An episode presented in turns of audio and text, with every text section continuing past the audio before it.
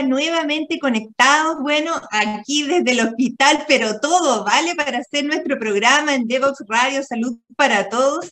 Tenemos hoy día una mirada distinta, otras eh, eh, aspectos de nuestro bienestar, de nuestra salud, de nuestro conocimiento. Hoy vamos a hablar de eneagrama y probablemente no a muchos les quede tan claro qué cosa es esto, ¿cierto? Pero para conversar de eneagrama, de sus usos, de cómo puede transformar nuestra vida, cómo es una herramienta transformacional, vamos a conversar con una verdadera experta, Fanny Torres, eneagramista. Ella es profesora de castellano profesora de pensamiento creativo y desarrolladora de talleres de herramientas transformacionales y enneagrama que se hacen en un lugar mágico que es el Parque Nacional Conguillío. Hoy quiero eh, motivarlos a todos a que conversemos de este aspecto de nuestra personalidad, de nuestro entorno, de cómo nosotros nos insertamos y nos relacionamos con las demás personas de una manera diferente según quiénes somos.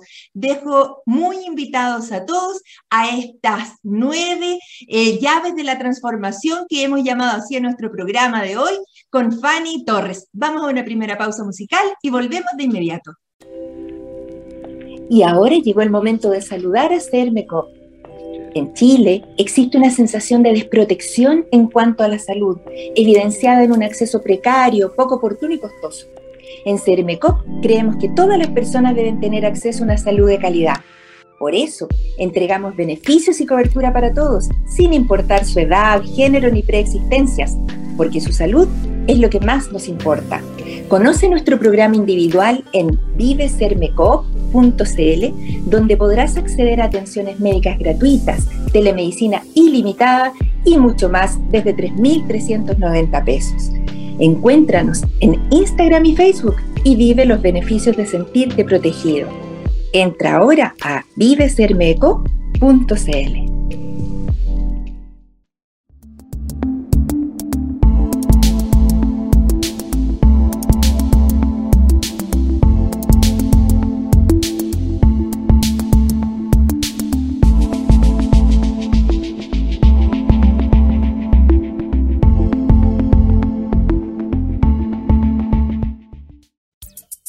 Descubramos los beneficios y retos de la tecnología en el aprendizaje. Escúchanos cada lunes y miércoles a las 15 horas en Tareas de Tecnología.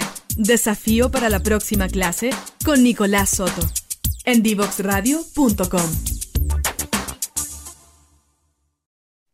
Y aquí estamos con Fanny Torres, eneagramista, Ustedes se pueden preguntar en Devox Radio Salud para Todo por qué es importante esto, pero primero le vamos a preguntar quién es Fanny Torres. Muy bienvenida, ¿cómo estás? Gracias por estar en nuestro programa. Carolina, qué gusto. Muchas gracias por la invitación, por el interés en el tema y por compartir con tu audio escuchas visuales también. sí, este, esto es un, un, salto a otra forma de comunicarse con las personas. Nosotros que vivimos dentro de un hospital y dentro de una UCI, tenemos que tener esta, esta, esta salida para poder eh, conectarnos con el mundo. Y justamente por eso hoy día a ti que eres eneagramista, que eres desarrolladora de estos talleres que primero son online y después son presenciales sobre el eneagrama, la primera pregunta evidentemente es, ¿quién eres tú? ¿Cómo llegaste de profesora de castellano a ser una speaker internacional de Enneagrama y una desarrolladora de estos talleres? Mira, si yo me defino en una palabra, es una buscadora. Siento que toda mi vida he estado en búsqueda, en búsqueda de un camino, desde lo profesional, eh, lo espiritual, lo familiar, siempre en búsqueda, en búsqueda de llaves, en búsqueda de respuestas. Y desde ahí es como conocí el Enneagrama y me quedé ahí, me especialicé porque encontré que es una herramienta maravillosa. Ahora, en, mi historia, claro, el pasar de profesora, ha pasado varios años ya, eh, y fue a hacer clases en colegios, universidades, y después tuve la suerte de estudiar pensamiento creativo en una universidad en Londres, y ahí abrir el espectro a lo que es eh, la creatividad dentro de la educación. Y así fue derivando, derivando, hasta que en tiempos de pandemia ya decidí hacer estos talleres. esto del pensamiento creativo es algo que a mí me saca del esquema, eh, ¿cierto? Nosotros en la ciencia más bien aterrizamos al, pensamiento eh, como, como sólido, la evidencia, eh, solo lo que se conoce es lo que existe y tú eres el otro espectro de esta, de esta maravilla que es el pensamiento creativo, el dejar soltar las ideas, el, el unir cosas que no parecen ser tan, tan claramente vinculadas, pero que sí tienen mucho que ver con cómo se para uno en el mundo. Cuéntanos entonces tú, como, como enneagramista, pero en palabras muy sencillas, ¿qué es el enneagrama? Mira, te cuento que es un enneagramista, en palabras de Claudio Naranjo, es un jardinero del alma. ¡Qué lindo! Una persona que puede no poner el pasto, no poner las plantas, pero sí dibujarlas. El enneagrama es un mapa, es un mapa de la personalidad y es un mapa que no accedes si no es porque hay una unión entre tú y esta búsqueda que estás realizando es la respuesta a tu búsqueda. Entonces, seguramente a muchas personas que nos están viendo, nos están escuchando, les va a hacer sentido el estar buscando una respuesta. ¿Una respuesta a qué? A quiénes somos, cómo mejorar nuestra vida, cómo mejorar nuestras relaciones. Y en este minuto, cuando estas respuestas se ven motivadas por algo tan fuerte como es la pandemia, nos damos cuenta de que la muerte está en la puerta y de ahí eh, surge la necesidad y también la posibilidad de explorar caminos alternativos. Eso es, maravilloso porque nosotros pues ser que, que, los de nuestra generación algo hayamos escuchado de Gurdjieff, ¿cierto? De, este pensamiento, conocimos a la historia de un gran psiquiatra chileno, Claudio Naranjo, y, y cómo este pensamiento se fue, se fue plasmando en esta definición de estas nueve personalidades que quisiera que tú ahora nos explicaras, eh, desde, desde ser una, una cosa tan sutil como jardinero del alma, cómo aterrizamos esto a, eh, a conocer a cada persona, qué es realmente lo que define a cada persona y por qué hablamos de estas nueve llaves. Si me permites hacer un poco de historia. Claro. La pantalla es tuya. el eneagrama es un símbolo y es un símbolo que se atribuye a los caldeos. De ahí va pasando, pasando, pasando hasta que nosotros vamos a saber de ello, del, símbolo a través de Gurdjieff. Esto es año 1920 aproximadamente. De Gurdjieff vamos a conocerlo más cerquita por Ichazo, que es boliviano, y va a hacer unos talleres en el norte de Chile, en Arica específicamente, y luego eh, va a pasar a Claudio Naranjo. La primera explicación, la línea de trabajo de Enneagrama que sigo yo, la de Claudio Naranjo, que es un Enneagrama en el cual él toma esta simbología y esta personalidad, como dices tú, que es un análisis de cómo somos o cómo no somos, lo voy a explicar inmediatamente, y lo mete en análisis factorial. El análisis factorial lo que hace es que te entrega patrones, patrones de diferentes cosas, tú debes saber bien en el ámbito científico. Y claro. se encontraba en Berkeley y tuvo la posibilidad de trabajar en un laboratorio humano y llevar este, estos patrones de personalidad y empezar a decir, bueno, y a sacar conclusiones.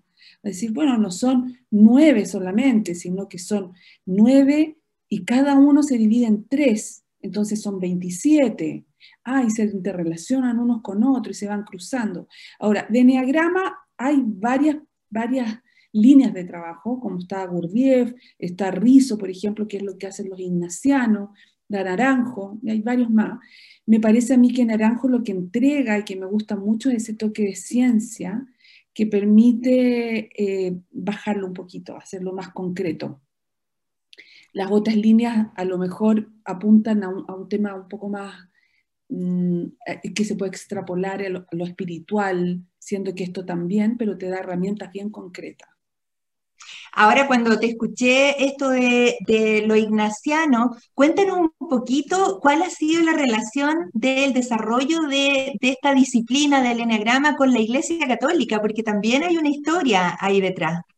Mira, voy a partir un poquito antes, cuando nace el Enneagrama, nosotros si sabemos, hay un escritor, em, San Juan de la Cruz, que pone un término que es la noche oscura del alma. La noche, oscura del alma. Se llama así, es un poema muy bello, se llama La noche oscura del alma. Y esta la relación, necesito hacerla para que lo veamos en contextos de pandemia. La noche oscura del alma es cuando tu alma entra en un estado de, dolor, de dolor tan fuerte y tan profundo que no te queda nada más que desprenderte de esta cebolla, de todas sus telas para quedar centrado en ti mismo. son minutos en la vida, son segundos a veces en los cuales tú tienes la posibilidad de salir. Para Claudio Naranjo fue la muerte de su hijo, para, de, de 11 añitos. Para otro puede ser la pérdida de un trabajo, la muerte de un familiar o simplemente lo que significaba vivir en pandemia. Entonces, ¿qué pasa con los ignacianos? San Ignacio de Loyola lo incluye el eneagrama en lo que son los ejercicios ignacianos en el día 1 y es cómo yo puedo acceder a la espiritualidad a través de conocerme. Y si cambiamos la aseveración, yo no puedo acceder a la, espiritualidad profunda si no me conozco. Entonces, el primer paso en esta búsqueda de lo espiritual, incluso para algunos en la búsqueda de Dios, es conocerte.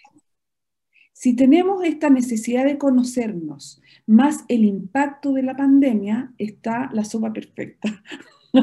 Desde luego. Porque necesitamos encontrar respuestas. La muerte se acercó demasiado, nos tocó. Bueno, tú sabes de eso en tu trabajo diario. A mí me tocó haciendo clases, una alumna te contaba que escribe, me siento mal, no voy a prender mi cámara, yo pido que siempre tengan las cámaras abiertas y a, los dos, tres días había fallecido de COVID. Entonces tú dices, no, si estamos hace nada juntas. Esto es una persona, además, lo que te permite la, la, internet y el Zoom es que era una persona, una alumna que estaba desde Colombia, con un grupo de gente en Colombia. Entonces ahí tú dices, bueno, en realidad tengo que investigar y empezar a trabajar en mí mismo. Los católicos tuvieron, después de Gregorio VI, una problemática con el enneagrama, ya que se le denominó como eh, esotérico y, como una no agradable búsqueda, por no decir que la Inquisición persiguió también a los a lo que practicaban el enneagrama o los enneagramistas. ¿Y, desapareció? ¿Fueron, ¿Fueron perseguidos? Fueron perseguidos, de hecho desaparece. En España hay una, una muestra bien fuerte con, eh, de que siguen practicándolo, pero lo interesante es que los ignacianos en general, los eh, que pertenecen a esta orden es gente muy culta y son investigadores, son personas que están dentro de la educación y ellos siguen practicándolo y el Papa Juan Pablo II definitivamente da un cierre a lo que era el uso del enneagrama. Para lo prohíbe, lo proscribe. Y tenemos que, al asumir el Papa actual, ¿tú sabes de qué congregación es? Ignaciano. Claro, es jesuita. Jesuita, sí. Venga, enneagrama a mí, de nuevo. Ahora, eso... Y actualmente entonces la relación con la Iglesia Católica está reconciliada, eh, está permitida. La verdad es que yo soy observante, pero debiera estar, debiera estar, ¿no? Yo sé que los ignacianos siguen haciendo en su colegio eh, este enneagrama, sin embargo, no es el mismo el que enseño yo. Perfecto. Este Naranjo le denominaba el enneagrama dulce. Nosotros vamos ah. a buscar recte et ardua. Directo a lo difícil. así, así lo veo. Y mm, cuéntanos un poquito, eh, en Chile, ¿cuándo empezó, quién empezó, quién, quién motivó inicialmente el desarrollo de esta disciplina, entendiendo que Claudio Naranjo, psiquiatra destacadísimo, ya fallecido, se fue a Estados Unidos a desarrollar esta idea? Pero ¿quién siguió eh, con, esta línea de pensamiento y cómo fue este resurgimiento actual? Mira, qué interesante. ¿ah? Eh, el eneagrama empieza en Chile yo siento que el movimiento más fuerte. Eh, con Gurdjieff estamos en Francia, eh, Gurdjieff es un armenio ruso, por lo tanto tiene una influencia muy fuerte de lo que es, la, iglesia ortodoxa. Cuando llega a Ichazo, Ichazo es un gran lector y recibe de regalo la biblioteca de su abuelo en Bolivia, en La Cruz. Y él es un investigador, se trae, está viajando entre Estados Unidos, conoce a, a Naranjo en Estados Unidos y acá él viene a dar unos talleres e invita a Naranjo a Arica, lo que se va a llamar el proyecto Arica.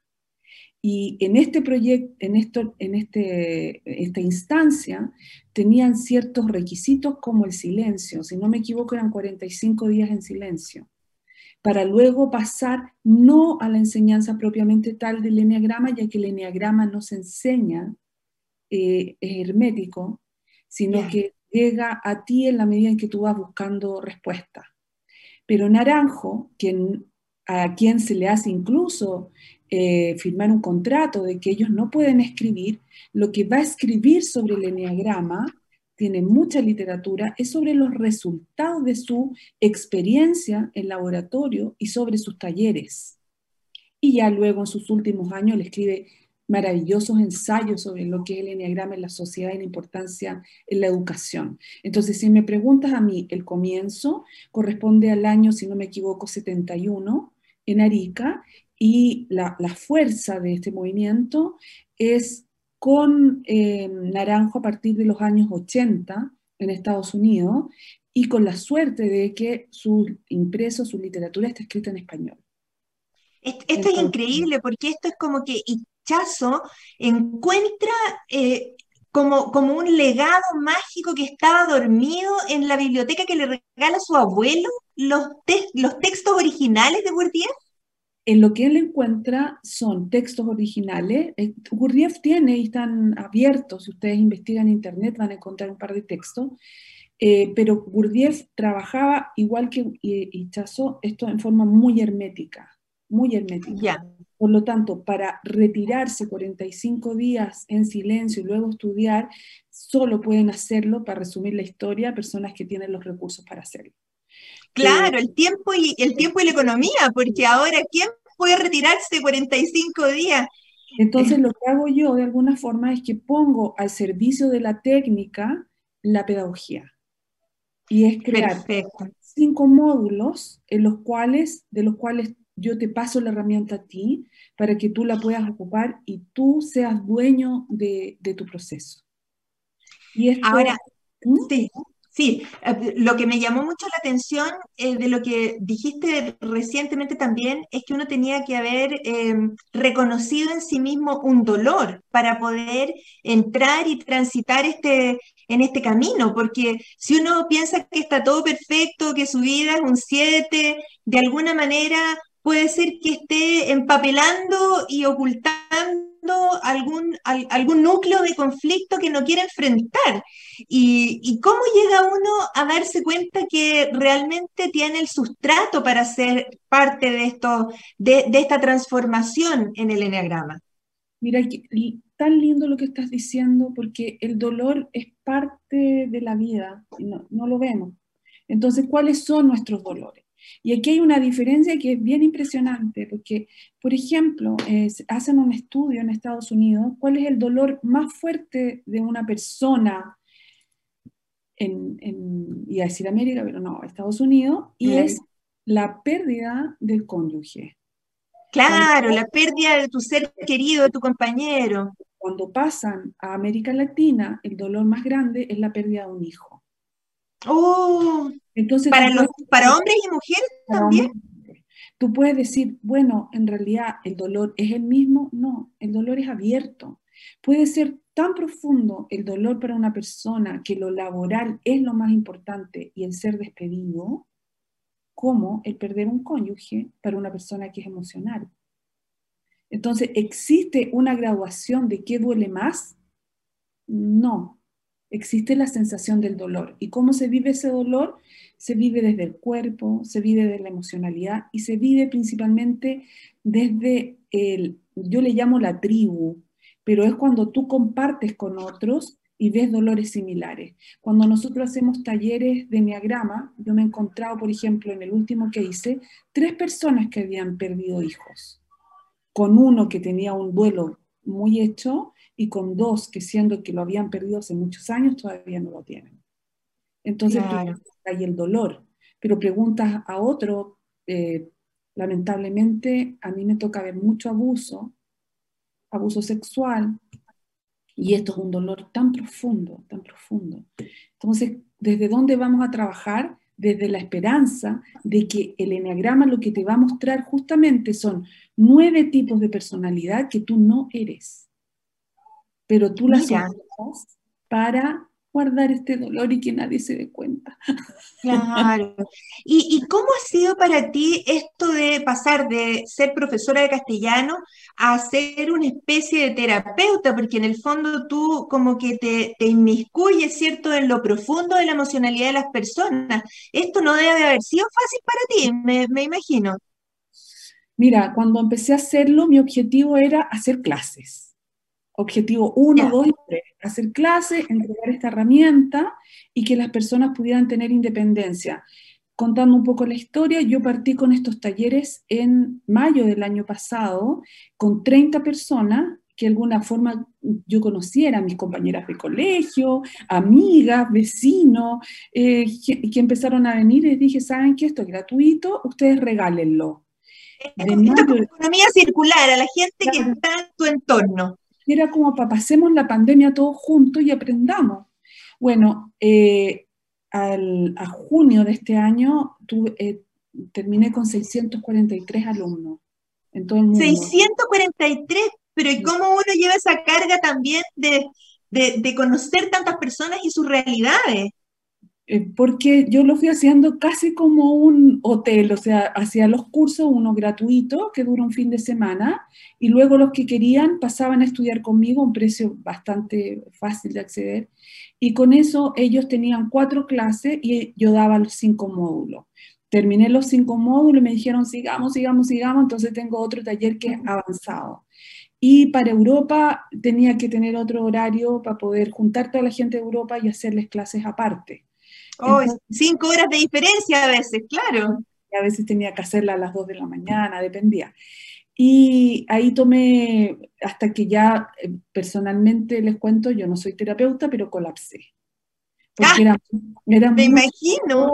mucho dolor, a mí me duele el dolor, me duele ver esto, porque yo también lo siento. Yo, para ser enneagramista seguramente hay que estar muy herido. Entonces, limpio mi herida y, y, y vamos trabajando juntos. Yo no tengo nada especial, más que eh, tengo un par de heridas por ahí. Entonces con eso trabajo, desde ahí.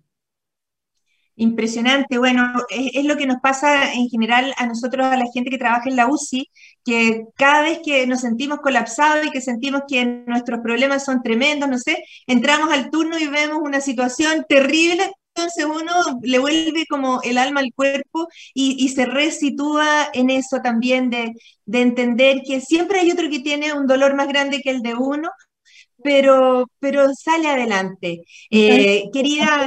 Con mis alumnos todos los sí, Y, seguramente tus alumnos entre sí también aprenden de ellos en lo que tú llamas la tribu, que es, esta, es, este entramado de personas que no se conocían tal vez de antes, pero que se van apoyando por un dolor compartido. Mira, es como bien práctico, disculpa. Sí. Eh, las tribus funcionan cada una por WhatsApp. En este minuto están funcionando 18 tribus. Entonces, una última que es una número 19, que es un retiro que se hizo en Conguillío. Entonces yo me retiro y ellos empiezan a funcionar eh, y empiezan a contar sus historias, se mandan fotos, se cuentan lo que les está pasando, cuentan sueños, te piden reuniones extra. Entonces están estas 19 tribus funcionando en paralelo. Bueno, estamos eh, fascinados hoy día con esta, con esta conversación con Fanny Torres. Los invito a una pausa musical y de inmediato seguimos conversando. No te quedes fuera. Aprende sobre fenómenos naturales, sus riesgos y planificación territorial. Cada martes y viernes a las 11 de la mañana con Cristian Farías en divoxradio.com.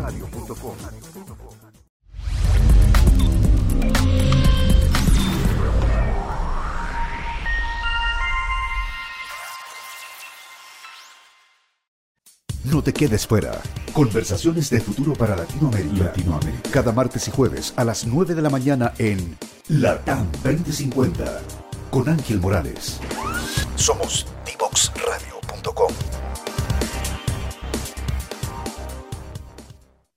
Y aquí estamos de lleno ya para conversar sobre los nueve números, las nueve llaves, las nueve personalidades que el Enneagrama considera. Y para eso voy a abrir esta vez el micrófono para que Fanny pueda explayarse en esto que habitualmente no hacemos, que es que la persona dé un discurso más largo, pero es que esto necesitamos escucharlo. Cuéntanos, Fanny, ¿de qué se tratan estas nueve personalidades?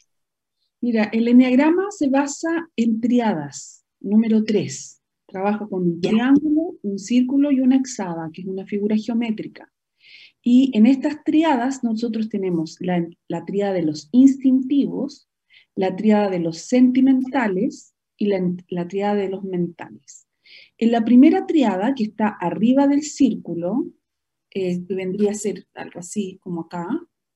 Perfecto. Nosotros vamos a tener a los números 8, 9 y 1, que se les va a denominar eneatipos.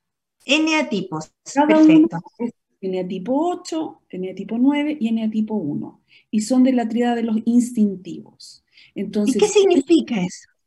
Significa que ellos comparten una emoción, y esa emoción es la ira. La ira. La ira. ¿Y cómo la comparten? El 8 la lanza hacia afuera, el 9 la tiene hacia adentro y hacia afuera, y el 1 hacia adentro. Entonces, el 8 en general son personas que son los líderes, son personas dominantes, son muy territoriales, son personas que tienen carácter fuerte, tienen un problema que es con lo que dicen porque hieren, no se dan Ah. cuenta, saben cómo herirte no quieren hacerlo, pero ellos saben dónde te duele y van, a- van ahí. Lo, lo estoy resumiendo mucho porque Sí, sí. una explicación dura una hora y media. sí. Entonces, este 8 es una persona que es increíblemente sensible, pero toma esta coraza, que es este neatipo, para proteger esa sensibilidad, para cuidarse. En el caso del 9, el 9 es una persona retraída, es una persona, por ejemplo, ustedes han escuchado por ahí, uy, se me olvida todo, es que no me acuerdo, es que soy tan distraído. Ese es un 9. Como que huye. Claro, justamente es una persona que va a huir hacia adentro y va a buscar una, una salita, un lugar profundo y oculto donde cobijarse. Tiene rabia, pero no sabe de qué. El 8 sí sabe. Y el. 1 es el perfeccionista. Es una persona que constantemente está buscando la perfección en todo lo que hace, eh, tiene una afición por encontrarle los defectos a los demás, sabe en qué están fallando y lo dice, y de alguna forma siente que es una virtud el ser perfecto. Esa es la, la primera triada. En el caso Perfecto. de 2, 3 y 4, estamos en este lado del enneagrama. Y en este Perfecto. lado lo que tendríamos son los sentimentales. ¿Cuál es su sentimiento en común? El dolor. Tanto el 2, Ya. 3 como 4 tienen, tienen unas- una vida dolorosa, tienen una sensación de dolor. ¿Eso te hace amargado? No, para nada, para nada. Sino que es esta semilla que hay que trabajar y tenemos que ver. Entonces, el 2 es el ayudador está dispuesto a ayudar a todo el mundo, son personas muy cooperadoras, filantrópicas. Yo le digo es que son los bomberos. Están al llamado. Entonces alguien necesita algo, todavía no termina de pedirlo, ya el 2 está a cargo del problema. Se ofrece. Se ofrece. Y ya se lo solucionó. El 3. El 3, el número que sigue, es el triunfador. Son personas que tienen puesto su alter ego en el trabajo, igual que el 1 y el 5, les importa mucho lo que hacen, yo soy lo que hago. Y eso Mm. responde a, eh, a temas que, que, no tienen que ver con ellos principalmente, sino que complacen a otra persona, de la familia. Y esto significa que son personas que generalmente tienen una sensación, yo les digo a mis alumnos que es un triángulo que hay aquí, termina en un dolor profundo. No saben qué quieren, no saben muy bien dónde están, pero sí saben lo que quieren todos los demás. En el caso del 4, aquí hay una, una diferencia que es bien interesante mostrar. Los ignacianos al 4 le dicen el artista. Son personas que son muy emocionales. Entonces se acerca una persona a hablar con Naranjo y le dice, maestro, qué gusto conocerlo, me presento, ¿quién eres tú? Soy un 4, el artista. Y él lo mira y le dice, ah, el envidioso. Ah. ¿Cómo, cómo se trabaja? O sea, el sentido de la envidia no es de la envidia del tener, sino de la envidia del pertenecer. Son personas que de los ámbitos familiares sienten que alguien ocupa un lugar que les pertenece. En el caso del 5, 6 y 7, que ahí estaríamos en el otro lado del enneagrama, vamos a tener a los mentales. Entonces, el 5 es una persona que se destaca por vivir para sí mismo, se retrotrae a su mundo, pero tiene dos características que uno sabe cuando el tiro está con un 5. ¿Por qué? Porque hablar lo menos posible, la idea es decir con la menos cantidad de palabras lo que necesitan, no desperdician las palabras ni el tiempo tienen un sentido de pérdida de tiempo constante. De alguna forma también tienen puesto su, vida o, su espejo en el trabajo. Son investigadores, son personas que les gusta mucho la ciencia eh, dentro de otras áreas, pero no la enseñanza propiamente tal, sino que la investigación. En el caso del 6, ahí tenemos, también vamos a, trabajar con una persona. Quien conoce al 6 conoce un amigo para toda la vida, son personas profundamente leales. Pero cuando se ven a sí mismos, tú les preguntas, ¿cómo tú eres, tú? Y ellos se catalogan como cobardes. Oh. ¿Por qué? 5, 6 y 7, ¿qué es lo que comparten? Es la ansiedad y el temor al futuro. Entonces ellos ponen todas las variables que puedan para lograr tomar una decisión y sienten que cada vez que están tomando una decisión es errada. Y esto les produce... Inseguro. Inseguro. El 7, el 7, que es el gozador, es el que tiene más el espíritu dionisiaco, es un vividor, es una persona que son multitask, hacen muchas cosas, siempre están trabajando, es como trabajar con todas las ventanas abiertas del computador.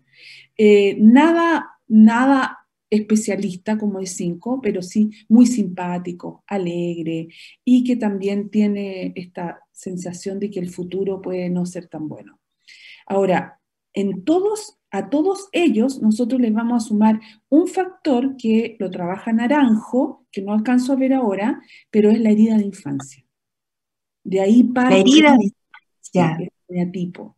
Parte en una herida que se fija entre hablan algunos especialistas desde el momento de la concepción hasta los siete años, va a depender la, la línea de investigación que tú tomes, el autor con el que estás trabajando, pero en general es una herida de niño que te hace mirar para los lados y decir, ok, ¿cómo sobrevivo? Soy niño, ¿cómo lo hago? Y ahí creas tu, tu pequeña máscara, tu eneatipo. Y ahí hemos repasado eh, los las tres tríadas de, los eneatipos eh, en una mirada absolutamente global, pero ahora puedo entender por qué en algún momento esto podría haber sido utilizado, no sé si bien o mal utilizado en medicina laboral, en medicina, no en medicina, sino que en, en psicología laboral. Eh, porque alguien podría pensar cuál es el, requisito para determinada posición o determinado puesto, es determinada persona. Cuéntanos un poquito de eso. Eso es bien interesante porque eh, Naranjo cuando empieza a crecer en su línea de investigación, hay una parte que se va a España bien fuerte y ellos empiezan a ocupar lo que es eh, selección de personal. Porque si yo tengo un 8, tengo un jefe. Si ah, tengo mira. tengo un contador tremendamente minucioso, por decir algo. Pero resulta que el llevar a estas personas al campo laboral los haces en lenguaje de enneagrama pulsar, los llevas a un estrés más profundo del que ellos requieren, porque ya están metidos en una máscara y esto profundiza la máscara. Hay otra línea también de trabajo muy fuerte del enneagrama, que es maravilloso, que es en libretos de cine y teatro, que es para crear personajes y también lo ocupan algunos autores en literatura. Impresionante todo esto. Y ahora, primero cuéntame, ¿cómo una persona puede saber qué eneatipo tiene? ¿Cómo, cómo, uno, lo, cómo uno lo sabe? Mira, el pensar que nosotros vamos a conocer nuestro eneatipo en profundidad, eh, tenemos que abrirnos un par de años. O sea, primero porque tú vas a recibir la información y después tienes que decantarla. El mejor método para conocer tu eneatipo es la observación y es a través de unas tablas de observación y el participar de estos talleres eh, vivenciales. Hay otra área que he tenido que ocupar porque están hechos por Zoom, donde yo mando un test, que es un test gratuito que la gente hace en línea y les da y les da un número. Suele ser, yo diría en un 90% que coincide ese número, ese neatipo, pero la idea es trabajarlo. Ahora, lo que nosotros estamos realizando en, en este minuto está abierto para gente que no sabe nada de Enneagrama y son viajes a el Parque Nacional Conguillío, a un lugar que es mágico, que se llama La Baita, donde nosotros recreamos esta búsqueda. Entonces, si son 45 días de silencio, lo llevamos a 45 minutos de silencio, pero caminando en Laguna Verde, en la Laguna Arcoíris, a pies del volcán Yaima, o sea, insertos en la naturaleza. La naturaleza hace lo que nosotros no podemos. La naturaleza. Luego. Entonces vamos a tener estos talleres que están metidos en el bosque, estamos trabajando ahí tus temores, pero con el bosque, un, tema de reconciliación contigo mismo abrazando el árbol, pero principalmente, miren, sería bueno que se queden con la búsqueda, con la necesidad que tiene el ser humano de encontrar respuestas, pero respuestas que no están afuera, están adentro. Hay que despejar el camino. Adentro de uno, pero qué valentía tener que hablar de los problemas personales delante de otras personas cuando la sociedad nos ha forjado en esto de, la, del, del aspecto de, demostrar la fortaleza, vamos que se puede. Eh, es, difícil desprenderse de esa coraza. Mira, yo a mis alumnos siempre les digo, no es necesario que cuentes nada para sanarte. Lo que importa, Pero hay que darse cuenta hay que darse cuenta, porque aquí tú vas, ves personas que están muy abiertos a hablar de su interioridad, otros que no, otros que no hablan en todo el taller, y eso en realidad los resultados no importan, no es parte del proceso. Lo que importa es que tú perteneces a una tribu y te reconoces con otro. Cuando tú hablas, yo, digo yo, yo soy en el, en el tipo X, y encuentras a tres más X, y resulta que tienen los mismos problemas y tienen la misma concepción del mundo y les gusta lo mismo, es como, ¿qué pasó aquí? Esto es mágico. Porque ves la resolución de los problemas de ellos, la resolución de tus problemas. Ahora, ¿cuál es el objetivo del enneagrama? El enneagrama tiene eh, varios objetivos. Uno es el mejorar las relaciones, que es con uno y con otros. Entonces, cuando nosotros, y de hecho fue la idea primigenia cuando partimos estos talleres era abrirlo al área médica. Porque Con, la, con Isabel Correa, que es la persona de La Baita, que tiene este lugar tan lindo. Amiga personal. conversábamos sobre lo forzado que estaba el mundo para los médicos y las enfermeras y en general para los auxiliares, para todos, todas las personas que estaban dentro del mundo médico. Entonces era cómo les damos este cariño, esta, esta pequeña puerta a conocerte y saber cómo enfrentar todo esto, pero desde ti mismo, desde quién eres. Esa es otra, otra forma. claro, esto es muy emocionante porque en realidad, si bien uno dice, ok, eh, hemos, hemos estado aquí, toda la gente de la salud, eh, vivimos dentro de una UCI, respiramos dentro de una UCI, comemos, vivimos, pasamos nuestros años aquí. Tú sabes que por cada siete años de vida yo paso un año entero adentro de acá y cuando son dos turnos son dos años enteros. Entonces, esto, esto es la vida de uno. Entonces, se agradece mucho la intención y de hecho yo tengo que agradecer que efectivamente yo fui parte de esta tribu del, del, del taller que se hizo recién y ha sido realmente transformacional para mí, así que te doy públicas eh, agradecimientos a ti y a Isabel Correa que han hecho esta maravilla y quiero decir que ahí está el teléfono en el GC, va a quedar publicado para las personas que tengan interés, luego te pueden contactar directamente. Y como se nos ha pasado volando el tiempo, querida Fanny, y hoy te ofrezco, querida Fanny, el micrófono para que nos des tu mensaje sobre la vida, sobre el enneagrama, sobre los talleres. Cuéntanos qué nos puedes sugerir para mejorar nuestra calidad de vida en esta época de pandemia. Gracias, Carolina. Miren, lo primero es una reflexión desde lo que yo viví, que la pandemia no pase como un evento más en nuestra vida. Si bien algunos de nosotros no perdimos familia, hemos sabido del dolor, que sea un quiebre para que nos haga reflexionar y al final pensar a qué vinimos y, cómo dejamos este mundo mejor. Para eso hay que partir con nosotros. Los dejo invitados a varias cosas. Lo primero es este taller que vamos a hacer metidos en la naturaleza, que se va a efectuar del 7 al 10 de enero en el Parque Nacional Conguillío, en La Baita. Ahí está el teléfono para que ustedes me escriban y yo los comunico directo.